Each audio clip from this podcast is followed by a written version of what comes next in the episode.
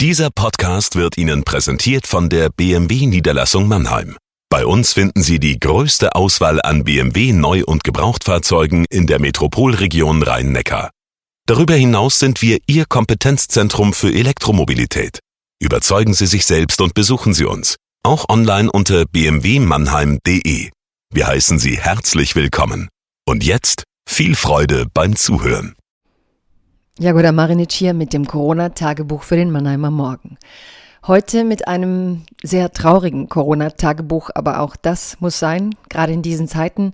Es geht um die Ereignisse in den Vereinigten Staaten. Es geht also um den Mord an George Floyd.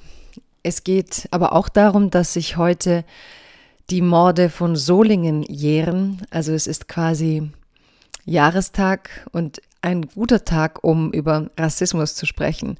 Das ist nicht einfach, aber es ist wichtig, wenn wir in Frieden zusammenleben wollen. Und ich hoffe, ich habe ein paar Gedanken zusammengetragen, die Ihnen ja eine Orientierung geben, wie man die Sachen in USA einordnen kann. Ich habe einen ganz großartigen Autor hier im Text Tanehasi Coates, Tanehisi Coates ähm, und sein Buch Between the World and Me, zwischen mir und der Welt. Es ist ein sehr lesenswertes Buch, das sollten Sie sich vielleicht sogar anschaffen in diesen Zeiten.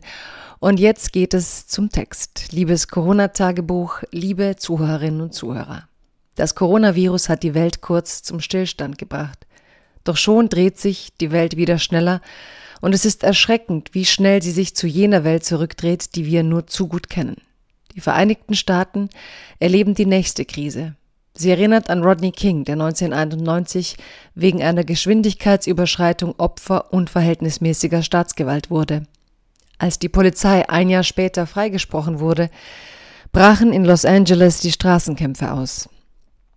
Rodney King hat die Gewalt damals überlebt. Nun ist es 2020, das Jahr der globalen Pandemie, die alles zum Stillstand gebracht hat, um Leben zu schützen. George Floyd hat das Jahr nicht überlebt, weil ein Polizist ihm das Leben genommen hat. Der beliebte CNN-Moderator Don Lemon fasste die Lage in einem Fernsehkommentar nach dem Tod von Floyd so in Worte. Es gibt zwei große Krisen in diesem Land heute Nacht. Zwei tödliche Viren morden Amerikaner. Covid-19 und Rassismus. Während einerseits Regierungen ihre Bevölkerung vor Covid-19 schützen, wird George Floyd durch Polizeigewalt getötet, als sei menschliches Leben nichts wert. Es ist schwarzes Leben. Es ist ein schwarzer Körper. Ich muss umgehend an Tanehisi Coates und sein Buch Zwischen mir und der Welt denken. In dem autofiktionalen Buch erzählt Coates seinem Sohn, was es heißt, in den heutigen USA schwarz zu sein. Es gibt eine Szene, die mir sehr in Erinnerung geblieben ist. Als in den Nachrichten ein Bericht über den Mord an Garner läuft, ein asthmakranker Afroamerikaner, der 2014 durch Polizeigewalt starb, rennt der kleine Sohn aus dem Wohnzimmer, weil er die Nachricht nicht aushält. Er spürt zum ersten Mal, wie anders sein Körper ist. Ihm wird klar, es könnte eines Tages sein Körper sein, der so gequält wird. I can't breathe, rief Garner vor seinem Tod. Ich kann nicht atmen. Der Vater folgt seinem Sohn ins Kinderzimmer und fängt an, ihm von der Geschichte der jahrhundertelangen Unterdrückung der Schwarzen zu erzählen.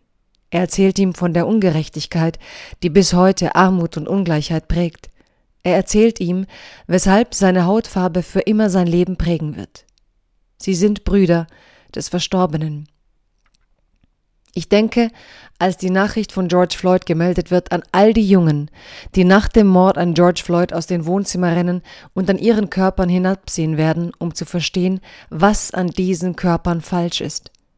Es wird nicht jedes Kind einen Hochgebildeten als Vater haben, der ihm ins Zimmer folgt und diese Hilflosigkeit mit Menschlichkeit und Erklärungen aufzufangen versucht. Auch George Floyd sagte, I can't breathe, ich kann nicht atmen, und stirbt. Wenig später verlieren die vier Polizisten ihren Job. Ob sie je angeklagt werden, scheint nach derzeitigem Stand offen. In der Nacht brennt Minneapolis. Die Polizeiwache wird in Brand gesteckt, die Stadt brennt, die Feuerwehr kommt nicht nach. Der Bürgermeister hält mitten in der Nacht eine Ansprache, um zu erklären, wie er nun mit der Doppelbelastung Pandemie und gewalttätige Unruhen umgehen will. Die Nationalgarde kommt zur Unterstützung. Unterdessen twittert Präsident Trump gewaltherrliche Tweets, die Twitter als solche markiert. Der US-Präsident tweetet Drohungen über mögliche Erschießungen, um die Stadt wieder unter Kontrolle zu kriegen. Bürgermeister Fry steht fassungslos da und sagt, er kenne den Tweet nicht, er äußere sich nicht dazu. Bürgermeister Fry reagiert auf Trump mit den Worten Donald Trump weiß nichts über die Kraft von Minneapolis. Wir sind höllisch stark. Gehen wir durch schwere Zeiten? Ja, sicher. Aber du kannst verdammt sicher sein, dass wir das durchstehen werden. Fry sichert seiner Kommune Schutz zu. Die Menschen werden vor Gewaltausbrüchen geschützt. Die Gewalt, die sich nun auf den Straßen entlädt, trifft Schwarze und Weiße. Er verstehe die Wut der Protestierenden, aber die Stadt brauche jetzt Frieden. Im Interview mit der CBS formuliert er deutlich, Floyd wäre heute am Leben, wenn er weiß wäre. Die Wut der Protestierenden fände er wichtig und richtig, die Ausschreitungen selbstverständlich nicht. Trump wird solche Sätze als Schwäche auslegen. Das alles zeigt die Komplexität dieses Landes.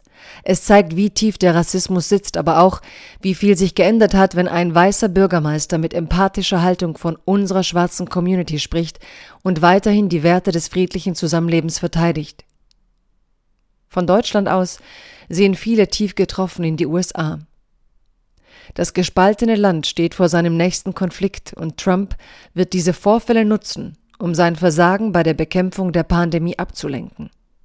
Man wünscht Fry, schnellstmöglich den Frieden in seiner Stadt wiederherzustellen, um nicht zum medialen Spielball Trumps zu werden. Doch Rassismus, der sich in tödlicher Gewalt äußert, ist kein Phänomen der Vereinigten Staaten von Amerika. Am heutigen Tag jährt sich der rassistische Brandanschlag von Nazis in Solingen.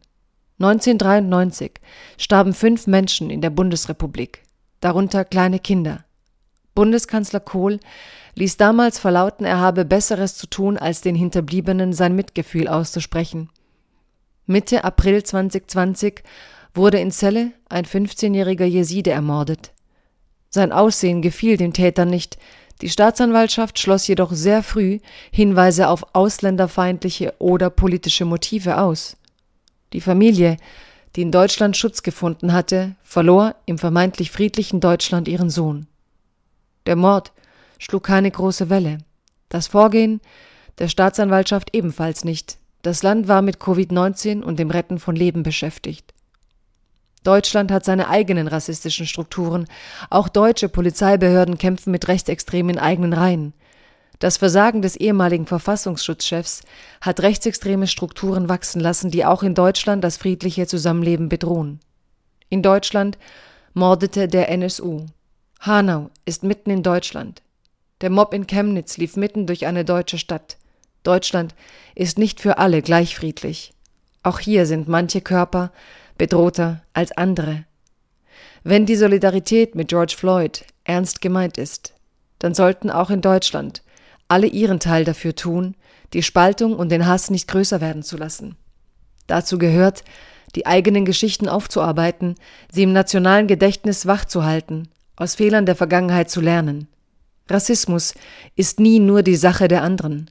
Meist steckt Rassismus tief verankert in jedem von uns, weil durch die Rassifizierung der Menschen dieser kranke Blick auf uns und auf andere entstanden ist. Rassismus findet man am ehesten dort, wo es uns selbst nicht auffällt, weil er uns krankhaft selbstverständlich ist. Es gilt, die Hetzer und Spalter trotz der tödlichen Ereignisse nicht überhand gewinnen zu lassen. Frieden, muss friedlich verteidigt werden, nicht nur in Minneapolis. Bleiben Sie gesund.